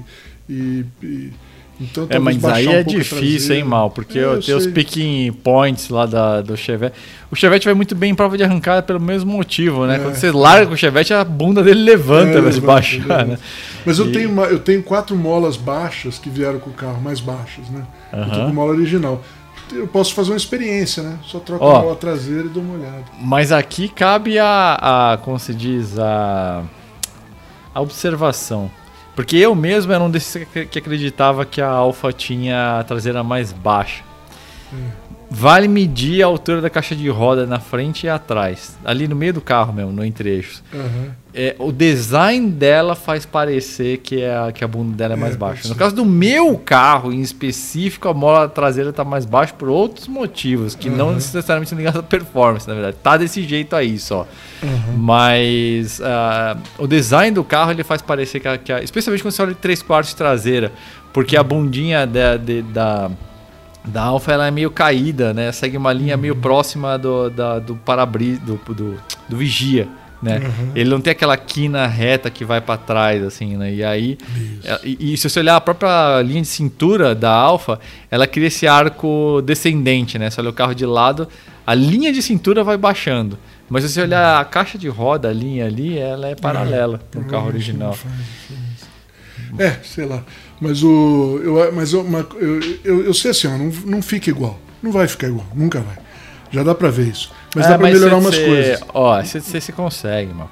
Cê- cê- se você tem, cê- cê tem essa ideia, né, de manter ele muito lightweight, eu acho do caralho isso, né? Uhum. Aí você tem ali, por exemplo, você tem ali um centímetro e meio, cara, de bitola pra você brincar. É. É, sabendo que isso vai deixar o carro um pouco mais sensível, né? O, o- o chão vai mandar um pouco mais no volante, mas carga de suspensão dá pra, dá pra melhorar um pouquinho, dá pra mandar fazer al- algumas buchas em PU, entender quais que ali você vai ter um ganho mais dinâmico sem prejudicar tanto o conforto, né? E, mas eu tenho certeza que dá, dá pra chegar num alinhamento na dianteira, né? Você tem um Também. duplo A na frente, né? Então. O- o- uma coisa que vai melhorar muito é banco, né? Banco. Ah, é. banco, é- banco. é- é- é- tanto que os meus chevetes que eu tive antes desse, que eram os de 88 pra frente, já são muito melhores de banco, porque é banco de PU, né? Banco que não, não tem mola, né? Não fica balançando, né? E, e ali, você que está nos ouvindo, inclusive, já vou dar a letra aqui, né? Fica a dica, porque é um cara que é um leitor nosso e faz um trabalho fenomenal e que a gente está aí é, correndo atrás para serem os bancos aí que o, que o Malvo precisa, né? que é o pessoal da AMB Sport. Você encontra o Instagram deles com AMB Underline Sport. É do Acácio, o cara com muito background na indústria automotiva. Trabalhou em algumas montadoras, inclusive. E ele tem uma linha de bancos esportivos, inclusive para carro antigo, sem encosto de cabeça, mas com apoio lateral bem legal. É sensacional. Se vocês entrarem no Insta, vocês vão falar, puta que pariu, como eu não descobri isso antes? e é a cara do Chevette. Essa linha, essa linha de bancos baixos dele, né, que é o Classic, é, putz, é sensacional. Muita gente no meio de Volkswagen conhece, mas é, pro Opala a gente ia fazer, né?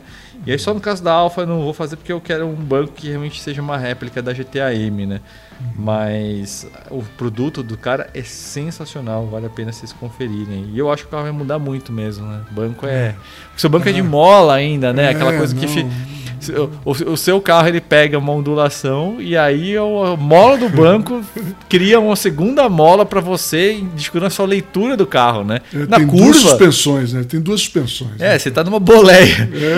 E, e na curva é a mesma coisa, né? O carro tá Não, rolando é, ali e você tá cara. rolando em cima do banco. Cara, né, esse é um dos motivos que eu sempre falei que Chevette tem que ser de 88 para frente, que pelo menos o banco já é mais já é mais né, rígido, né, pelo menos, né? E bem mais baixo também. Esse banco, além de tudo, Juliano, ele é alto. Ó, é Você sente, se sentiu que o seu Chevette sai muito de frente em relação ao Alfa? Ou não? Não, não achei não. Não achei não. É que Você, ele, falou, ele- você falou que que a Alfa tinha traseira mais participativa, né? é, é- na verdade é que o Chevette sai, ele levanta a traseira uma hora, sabe? Levanta a roda interna muito, sabe? Levanta. Mas aí não é porque a Alfa do Murai tem um LSD e você não tem? Nem sei se tem, né? Eu tô supondo. Então, essa é uma dúvida, ele também não sabe. A gente deu uma arrancada uma hora lá, no dia lá, ele falou, eu tô achando que esse carro tem LSD. E- Tem um negócio. E faz. e Se pode olhar o ser. diferencial por baixo, a, a- a- a caixa com LSD tem um triângulo, assim, um desenho em triângulo. Se Ah, jogar no. Google Imagens, você, você vê a diferença, né? Ah, vamos ver. É, mas. Bom, só pra, gente, só pra gente não ficar demais, né? tem outras coisas que a gente vai falar, né? A gente tá aqui há duas horas falando de Alfa e Chevette, mas tenho certeza que quem tá ouvindo também não tá se incomodando, né? É, agora, entre esses dois, aliás, falando em alternativas interessantes a grandes carros, né? A gente tem um carro que tem exatamente essa mesma proposta aí da, da Alfa, né? Com um plus de ser um carro conversível, com um plus de ser um carro de engenharia japonesa muito mais confiável e com um plus de ser um carro que foi vendido em trilhões de unidades em todo o mundo, que é o Mazda Miata. Uhum. Esse carro é, é o que é né, entre, entre os entusiastas, justamente por todas essas características dinâmicas que a gente estava tá, falando da GTV. Só que aí num carro muito mais moderno, com motor girador, uh, uma plataforma mais rígida, ainda a vantagem de ser um conversível não tão mole estruturalmente quanto a Alpha Spider, por exemplo. Né? Uhum. Então, é um carro que é uma opção sim, com a ressalva, evidentemente, um carro que tem 30 anos, então na prática é um carro antigo, né? Então uhum. não pegue um carro desse achando que você vai poder sair fazendo uma subida de montanha alucinadamente, participar de track desse, que é um carro que vai precisar de uma revisão muito caprichosa. Mas é um carro que eu acho sensacional. Nosso ex-videomaker Felipe Kluk tem um, né? Como vocês sabem, né? Um projetinho Supercharger. Quando tiver do jeito ali, a gente vai fazer um vídeo, né?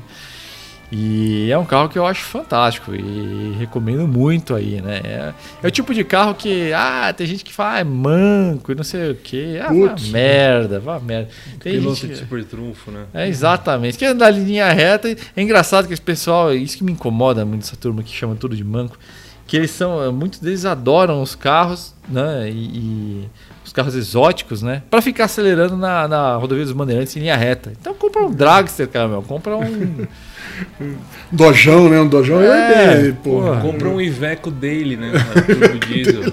É, porra. Ô, cara, eu sei, gente. Ó, eu respeito muito mais, mas muito mais o pessoal do meio da arrancada, porque a arrancada é foda, é não é foda. fácil. Meu, é um tiro e os caras. Tudo bem que a eletrônica hoje ajuda, ajuda, muito, mas se você quer ver como que é uma arrancada moda antiga, procura aí no YouTube é, César de Greas Onboard Opala. É um vídeo do Luciano Falcone, eu acho, inclusive, um amigo nosso, todo mundo conhece aí. É, você vê o quanto que ele vira o volante do carro para andar em linha reta, aquela porcaria biturbo com mil cavalos. A arrancada é espetacular. Agora essa coisa de, de ficar acelerando uh, em linha reta, pô, legal, né, gente? É interessante e tal, mas é que também não tenho nada contra nenhum desses hobbies, mas é que é, boa parte dessa turma que chama tudo de manco é desse meio, entendeu? Então é fogo, cara. É... E o, o Miata, cara, o dia que eu andei no, lá em Romeiros, eu, eu fui achando que é que tem uns carros que tem menos motor mesmo e você se diverte em curvas, mas é, é o motor, né? Mas, porra, o carro tem motor, cara. Ele tem motor para tirar a traseira, sabe, do lugar e tudo. Sim. Porra, sim, é gostoso sim. de andar, cara. Não tem... Especialmente os 1.8. Porra, era, era, era 1.8. Esse, era, era dos primeiros lá da primeira geração 1.8. Ó, cara, porra. Deixa, deixa eu trazer uma sugestão pra gente sair oficialmente do assunto. Porque eu, eu, eu fiz um puxadinho, né? O Miata foi um anexo da, da mesma discussão ainda, né? Então vamos mudar totalmente aqui. Vou falar de um, de um carro que o Léo ama, que é o Toyota Supra. Uhum. É, eu acho, não acho não, eu tenho certeza que já andei nos dois, que tem um carro que é ipsis literis um, um perfeito, uma perfeita alternativa. E que talvez você não ache só, só, tão interessante porque o Paul Walker não tinha um no Velozes Furiosos, mas ele tinha vários no mundo real. Estou falando de BMW E36. Especialmente se você pegar uma 328, não uma M3, e turbinar esse carro. Porque o M52 é um motor de. Com todo respeito ao M52, é um motor de caminhão, que nem o motor do Supra. Uhum. 2JZ e esses motores de BMW dessa época tem uns virabrequins enormes, conjunto rotativo enorme, hiperdimensionado em vários sentidos. Câmbio superdimensionado também. Uh, o Piquet, inclusive, tinha uma que acho que não lembro se era Turbo, mas aí era um M3, né? É, eu não lembro se era Turbo ou se era Supercharger, uma branca. É, e são carros que têm uma proposta muito parecida. Em termos de massa, eles são muito parecidos. Pesadão. Em termos de, de experiência a bordo, até o cheiro dos carros é meio parecido. Batida de porta lembra um pouco. E, e, e, são carros com, com essa tocada, são carros mais é, Gran Turismo, mas com um potencial dinâmico interessante. Então, você, é, é lógico que, caras, vamos lá, né? E36 ficou caro pra caramba também. Mas vamos lá de novo. Supra agora é carro de 7 dígitos, né? Uhum. Então, Supra em ótimo estado hoje é um carro que está encostando em um milhão, se não passando, né? E existe uma alternativa extremamente interessante por mais ou menos aí um décimo dessa cifra, né? Então, galera que é do meio do drift tá aí se esbaldando com essas E36, né? Não é à toa, né? Então, é, essa aí é uma sugestão que eu queria deixar, que eu sei que funciona. O carro Muito aguenta o pau. Eu, eu não, eu não conheço o Supra. Eu conheço bem essa E36, mas não sabia que ela era tão parecida com. com... Legal, legal. O... Eu lembrei de outra aqui também, falando de BMW, o, pra, da, da turminha do Miata, Chevette lá. Você pode comprar também uma E36 Compact, né, cara? Essa E36 Compact de 4 cilindros, é, 16 válvulas, é um carro legal também. No esquema GTV Chevette. É, esquema. é um mini coupé, É. tração traseira. Ele, ele é um pouco diferente das Z36 normal, que ele, ele é uma E30, né? A suspensão, é, é, tanto em posição de dirigir quanto suspensão traseira, né? É, eu acho que também vai ficar aquém do, da, da, da Alfa, mas, mas é uma opção também. Né? Você tem alguma sugestão aí, Léo? Algum, algum Eu, eu tenho a sugestão, bate, ela, essa sugestão vai justamente em direção ao Miata. O, o Miata, parte da graça dele era ser um carro tão legal é, e acessível, né? Mas por causa da condição dele no Brasil, que é um carro que não veio para cá em tanto volume quanto tem no resto do mundo, ele acabou pegando preço aqui- por aqui, né? Então ele tá batendo ali na casa dos 100 pau já. E nessa faixa você encontra o Z3 de primeira geração. Da... Hum. O Z3 de primeira geração não, o Z3, né? O, Z, o segunda geração é o Z4. Mas o Z3, BMW Z3, que tem o motor 1.9, tem a mesma configuração, inclusive você senta em- quase em cima do eixo traseiro, né? E é um carro bem, bem divertido, bem. É a mesma proposta do Miata, né? É claro que ele não vai ser. Gracioso como. É, Ele, ele é até tem. um pouquinho mais, mais divertido, vamos dizer assim. Ele, É. eu, eu falei isso quando andei no Z3, é um Miata para adulto. Isso. Ele, ele não é tão divertido E de andar... SLK que é o Miata pra velho. É, ligado é velho, é isso aí. É por aí. O- é, mas é isso aí, porque. E é justamente esse é o caminho que eu falo do, do- dessa plataforma ser. ah, lembrar bastante a do Supra, né? É um carro mais Gran Turismo, né? Ele, E mesmo numa proporção diminuta como a do Z3, isso ainda fica muito presente quando você compara com um carro tão cortante que nem o Miata, né? Sim. E, mas é interessante ver como o, Z, o Z3 é um carro que não pegou preço, cara, na versão 4 cilindros, né? Não, É. não os 6 cilindros. Sim. Ele é um carro que tá ali ainda, ainda, você ainda encontra, mesmo com tudo que está acontecendo no mundo, você ainda encontra ele por menos de 100 mil reais. Eu vou falar sem pesquisar que eu acho que mesmo. Mesmo os seis cilindros não deve ter. Deve dis- batendo ali no 100, né? É, não deve ter disparado, não. Porque ele Não. tem uma proporçãozinha meio engraçada, né? É. Ele, ele, ele tem uma. um- um- enfim, ele não é tão harmonioso quanto o Z4. Ele não é uma né? unanimidade, né? É, a frente dele literalmente parece uma colagem, né? Eu lembro, falando, falando desse negócio de opção aí, os caras. balinha. Eu lembro, eu lembro falando de Z3 desse negócio de opção para carro icônico, né? eu lembro que quando é, tinha os, os- os Z3M, que tinha os, os 3 litros americano lá de 240 cavalos, né? Que do M3 americano, Uhum. as revistas falavam que ele era cobra moderno. Porque ele. É, e fazia sentido, né? O, Ele era porque ele, você senta. Você, o, o Z3 você senta em cima dele, né? Você repara, essa proporção esquisitinha que a gente está falando é que ele, você senta meio. Você está um pouco, vamos dizer assim. é, você imagina que a linha de cintura é baixa, né? Sabe? O carro tem uma linha de cintura baixa. E então ele é parecido com esses com, com- justamente com o Cobra. Você tá com o ombro muito exposto. né? Isso, exatamente, exatamente. Ele- e aí esse aí, esse, esse Z, Z3M, ele tinha paralama largado, motor torcudo, forte, né? Que, torcudo e potente em alta rotação, né? Como eram os V8 Ford do Cobra. Então os caras que conhecia lá falavam isso, que era uma opção pro Cobra. Ó, agora eu vou, vou, vou chutar o pau da barraca aqui com uma, uma- um paralelo que é muito inusitado, mas eu posso falar que eu já dirigi os dois. E digo mais, a alternativa ao volante é mais legal que esse grande carro. E não é qualquer grande carro, tô falando de um Jaguar E-Type. Que carro vocês imaginam que é uma alternativa interessante que eu vou sugerir Ixi, ao Jaguar E-Type? Pera aí. MGB GT. É uma boa, mas não é, mas não é, mas, mas é uma boa.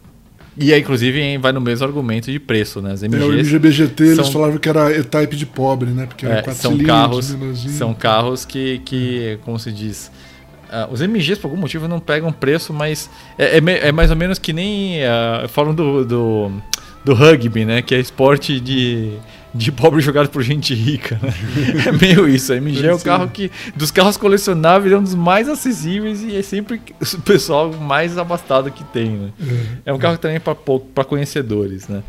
Mas é mais bem mais inusitado do que isso. É bem mais. Você foi muito cultural, mal. Você foi muito cultural. Ele é a minha sugestão é mais transgressora. Ai, meu Deus. Porra. E é um E-Type, não é assim qualquer coisa. Fala aí, Juliano, agora eu fiquei curioso. É. Conta aí.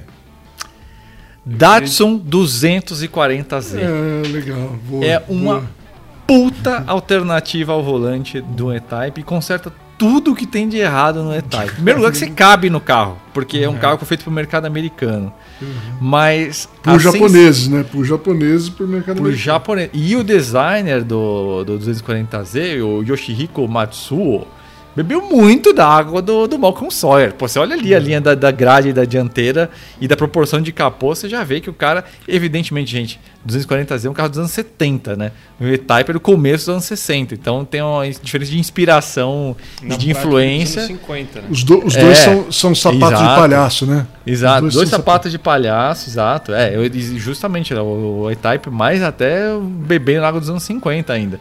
Então tem uma diferença de, de, de, vamos dizer assim, de classe no design que é ligado a essa questão cronológica. Mas, caras, motor 6 cilindros em linha, pequeno, girador, baita ronco, sentado quase em cima do eixo traseiro. Os dois estão dinâmica interessantíssima.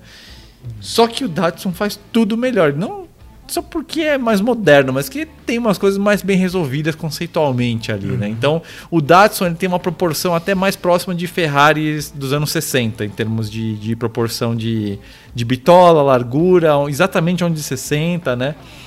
E o E-Type ele é mais, parece um charutinho, né? Ele é um carro estreito, né? Então ele tem, tem muito ali da proporção é, de, um, de um carro de corrida, mas ele é um carro que se olhar ele é estreito e é menor, né? Mas o Datsun também é minúsculo. E cara, o volante desse carro é fenomenal, assim, e os dois lembram muito, assim, é, com, lógico, guardar as devidas proporções, porque o Datsun é um carro mais moderno, tem a suspensão um pouquinho mais rígida, né? Mas a forma como você aponta, aquela coisa daquele capô e a traseira vindo meio junto, assim, um, vamos dizer assim, um carro de corrida lá, os Aston Martin na vida, tá aí. É que o 240Z, e por isso o 240Z não à toa fez um sucesso avassalador nos Estados Unidos, que era um enorme cons- consumidor de Jaguar E-Type, de MGs e afins, né? É, nas provas do SCCA e afins.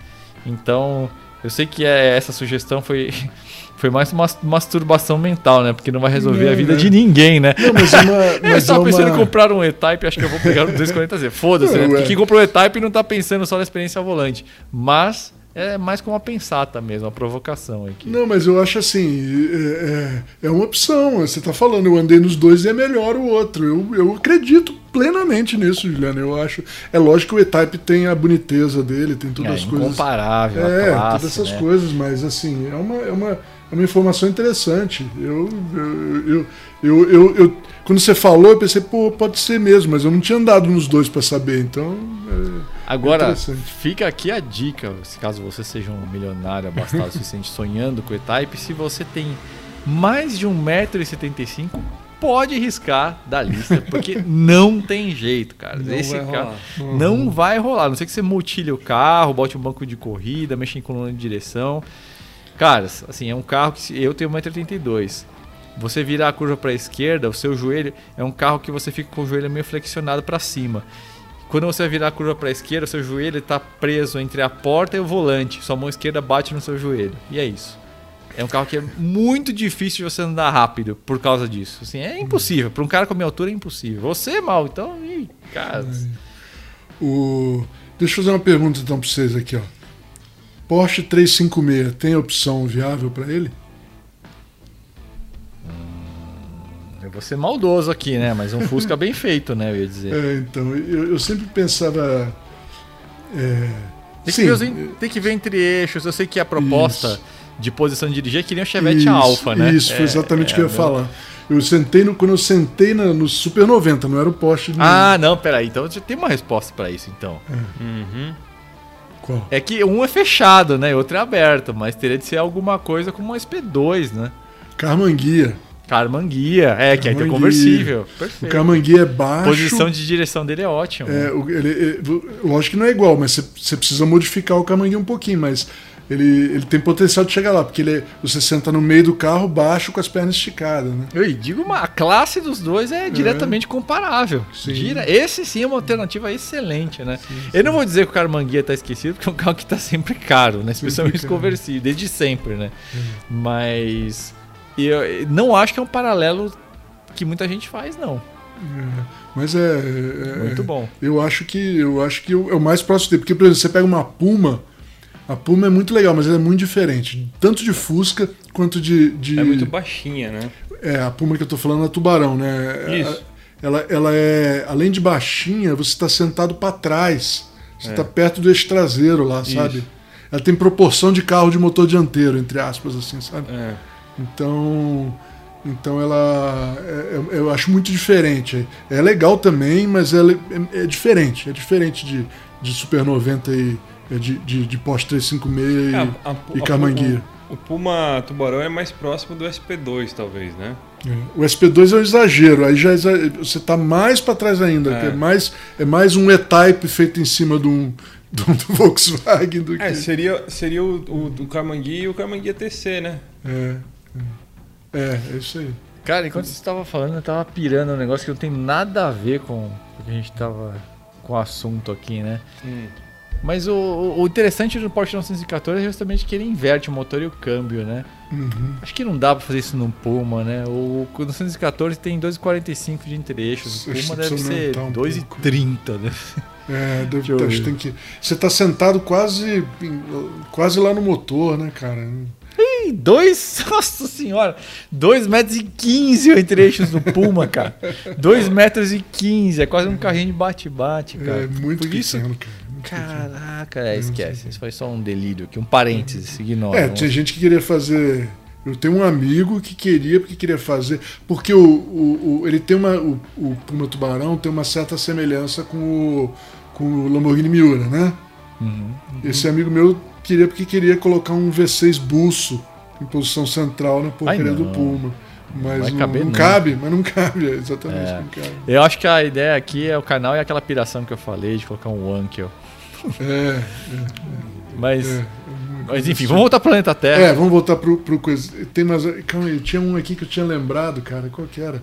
De, de opção. Ó, eu tenho uma aqui na ponta vai da lá, língua. Essa é rápida. Ela, essa aqui é uma alternativa. Como eu vou dizer? Ela não. Ela não cobre totalmente, mas ela é mais viável para pessoas do mundo real.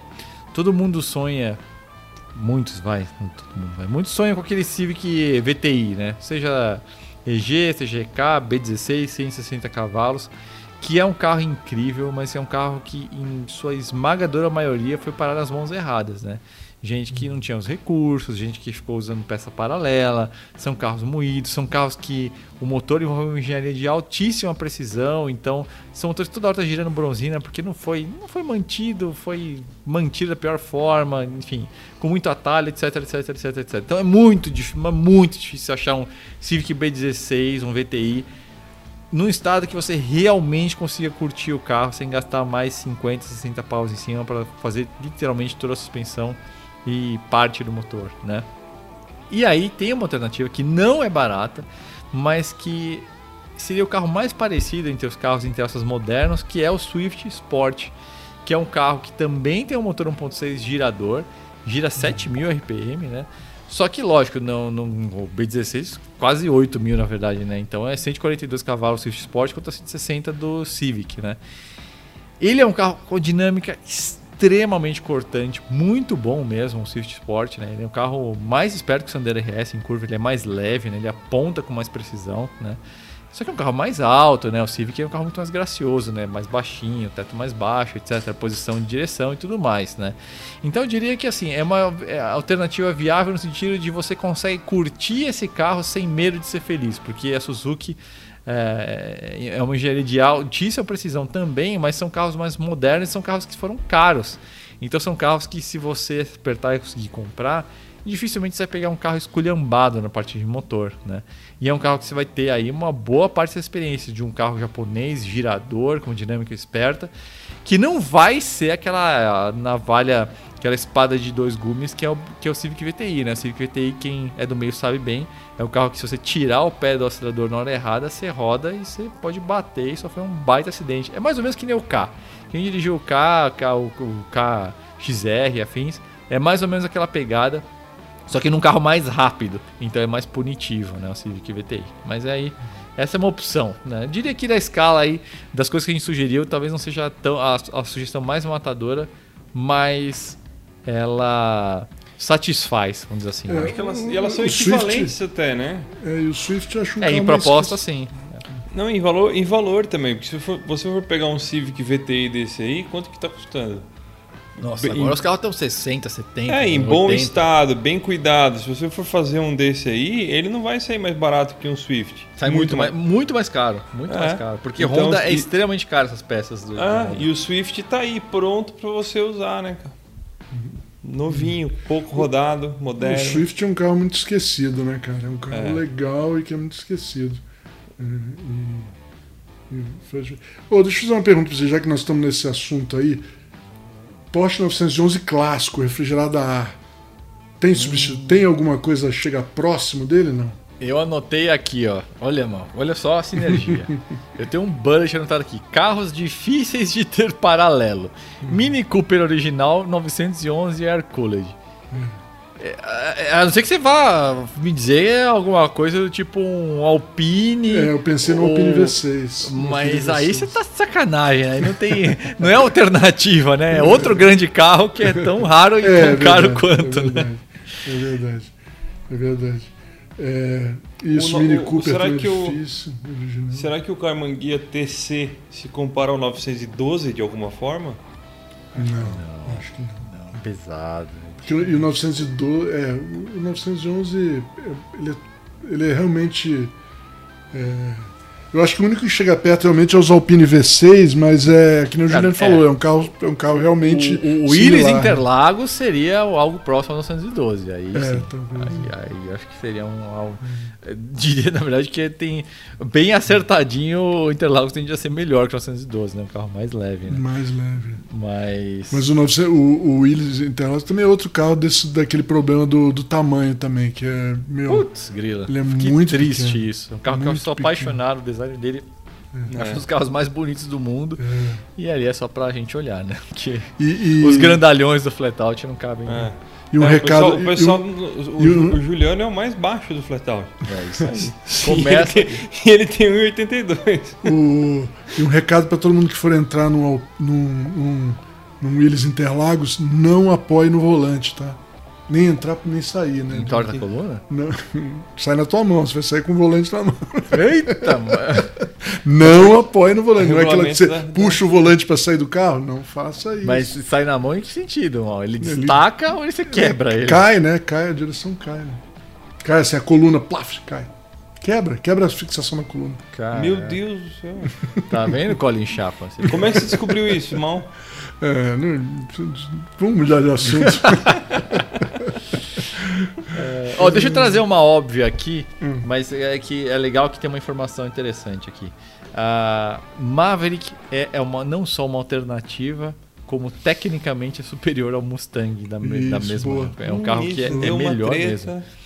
É, muita gente não sabe, mas todo mundo que é no meio trabalha com Ford, não sei o que, Batistinha, o seu Batista, ou como se diz, o Pedrinho, tudo, tudo, tudo, o pessoal do meio de Ford sabe tudo, o pessoal do Rio de Janeiro, né?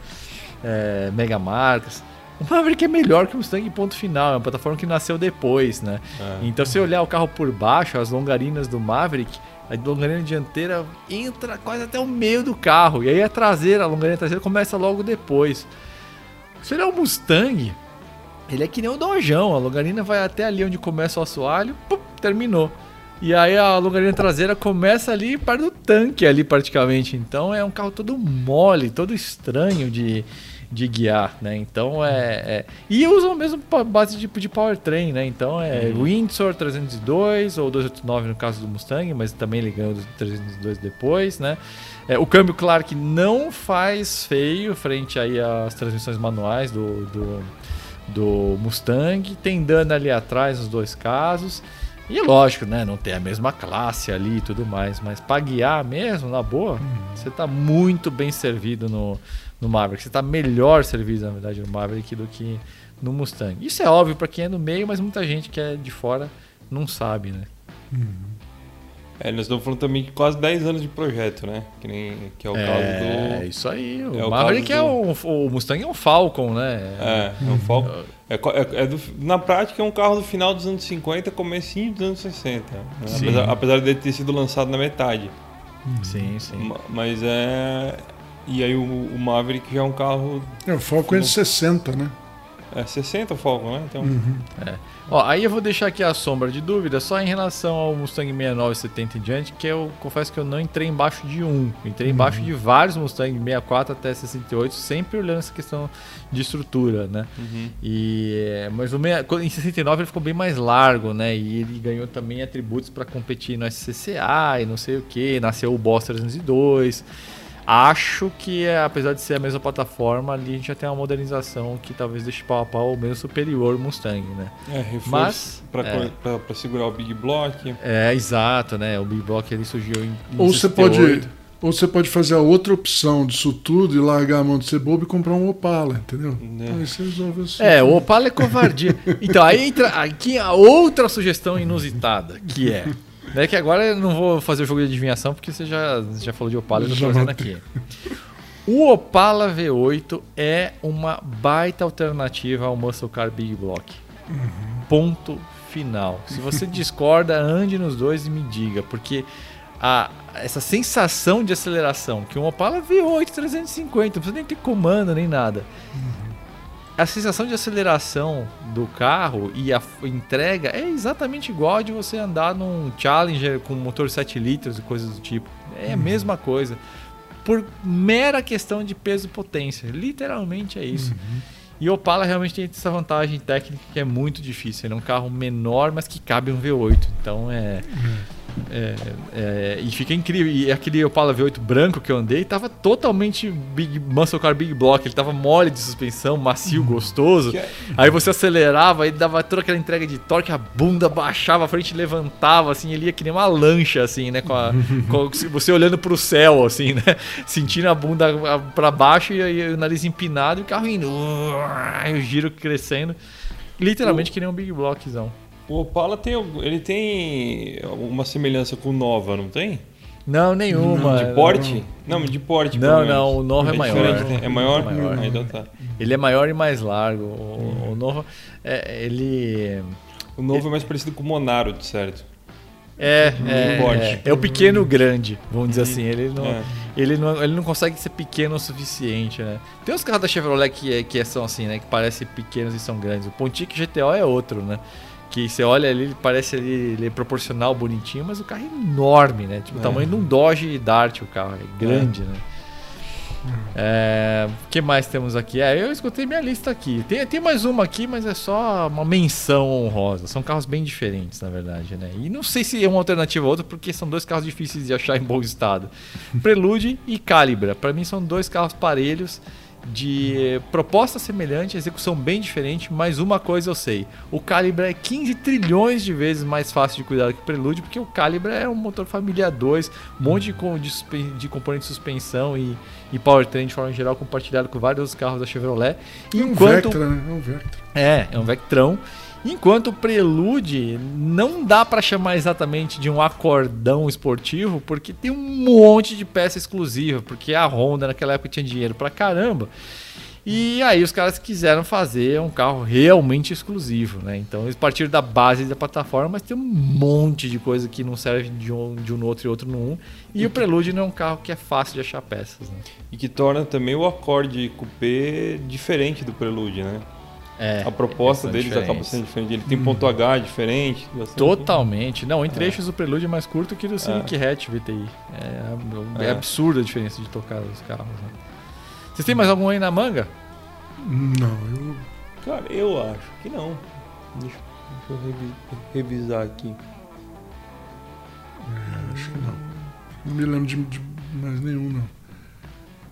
Bom, então vamos, vamos, vamos tocar. eu- Ah, opa! Eu- tem, tem, tem um que assim, não é, é- Eu lembrei de uma coisa agora que assim, é, fazendo guia de compra do, do Land Rover Defender, o Defender clássico, né? É, eu acabei sab- descobrindo, descobrindo não, relembrando também, né? Que o, o, o Discovery 1 usa o mesmo powertrain, né? Então, e ele é um carro mais acessível, diesel, na versão diesel, né, eu digo. Então, e ele também, só que ele, apesar da proposta dele ser diferente, é, ele pode ser uma alternativa se você quiser, tipo, se eu gosto, eu gostaria de ter um Land Rover robusto como um, Disco- um Defender, mas eu não quero é, viver num, num caminhão dos anos 50. Então, você tem como alternativa o Discovery 1, que ele tem Discovery. banco de, banco de couro, banco, bancos de verdade, bancos melhores.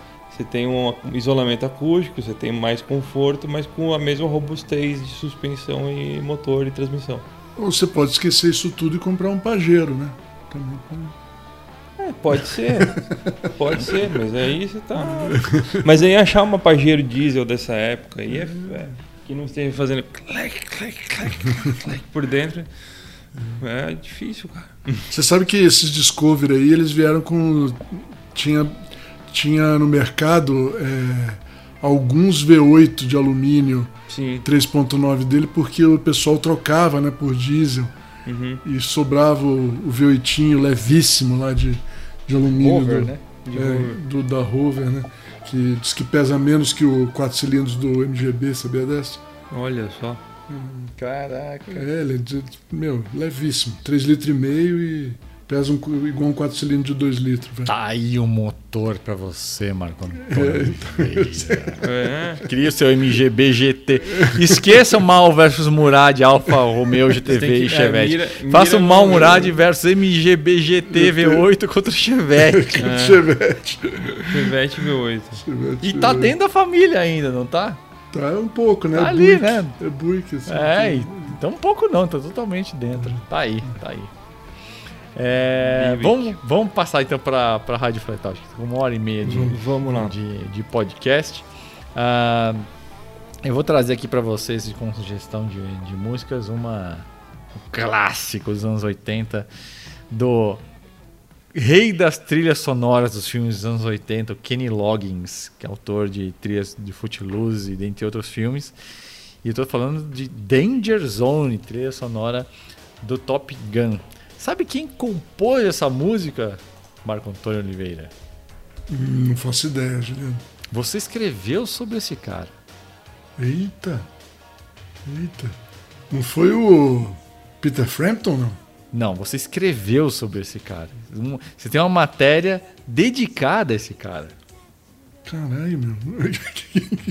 Não sei quem que é. Giorgio Moroder. Ah! O cara do Ciseta, cara. Ciseta, é verdade. Ele compôs essa porra dessa trilha, cara. Cara, que legal.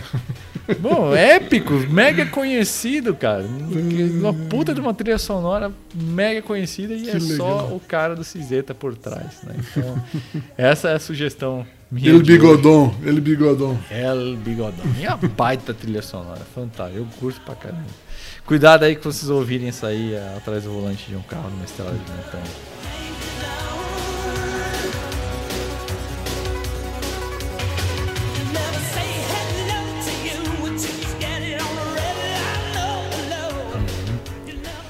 Posso ir já? Manda bala. Bom, inspirado pelo nosso tema, a minha música de hoje vai ser Substitute. Você Mas falar não- Soueto. É, mas não a versão original do The Who, porque eu acho que combina mais com, com o rádio do carro. A versão dos Ramones, lançada em 93, eu acho. no, naquele disco de covers dele, o Acid Eaters. E ela é, uma, ela é uma versão mais aceleradinha, mais divertida e é mais legal pra ouvir no rádio. Então, Substitute Me for Him, My Fantástico. Coat for Jim. é essa aí, Ramone Substitute.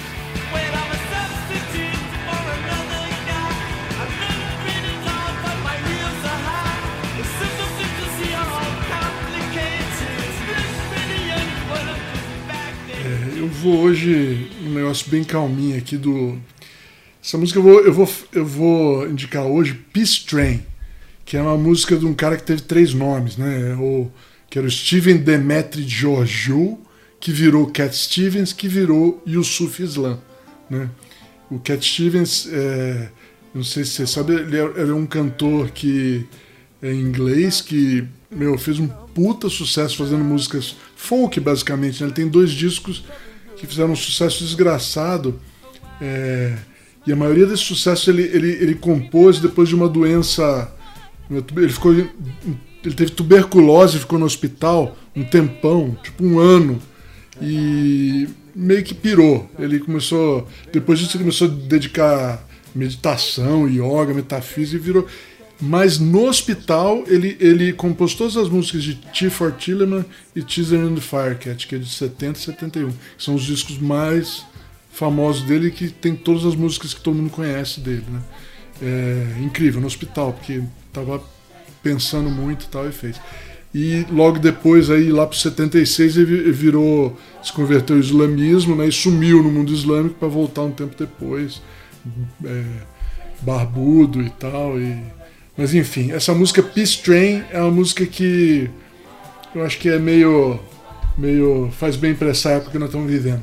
Peace Train, a letra é bem legal e música que eu sempre gostei. Do Cat Stevens.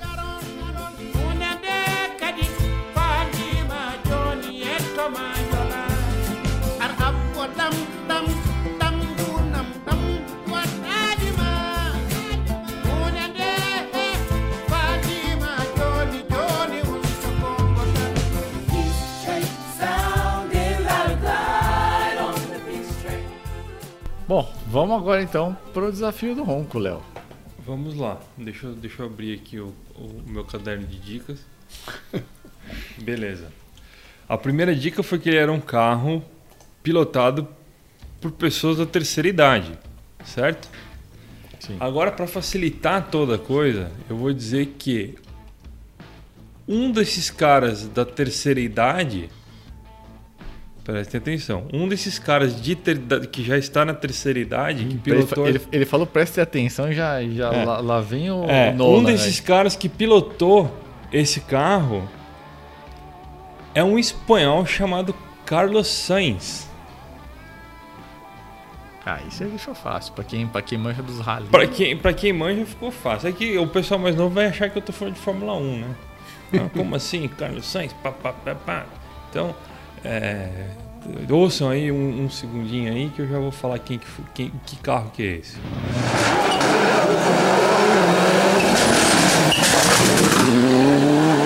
Beleza, um segundo, né? Então, o carro, como vocês, os, os manjadores de, da segunda idade, né? É o Toyota Corolla WRC, que é o carro que substituiu o, o Celica, ou Celica, eu nunca sei como se pronuncia esse carro, no WRC a partir de 97. E ele era um Corolla hatch com motor turbo, tração integral e câmbio de seis marchas, igual o Corolla GR. Então, né, ficou meio que pá, meio- E, e essa deixa eu acho importante porque é de se esperar que a, que a Gazoo Racing ou a Toyota ou alguém no mundo vá fazer um livery, né, uma adesivagem, um tema Da Castrol, na, né? da Castrol. né, É, Corolla. E esse carro foi. E o carro foi pilotado, ele é, pelo.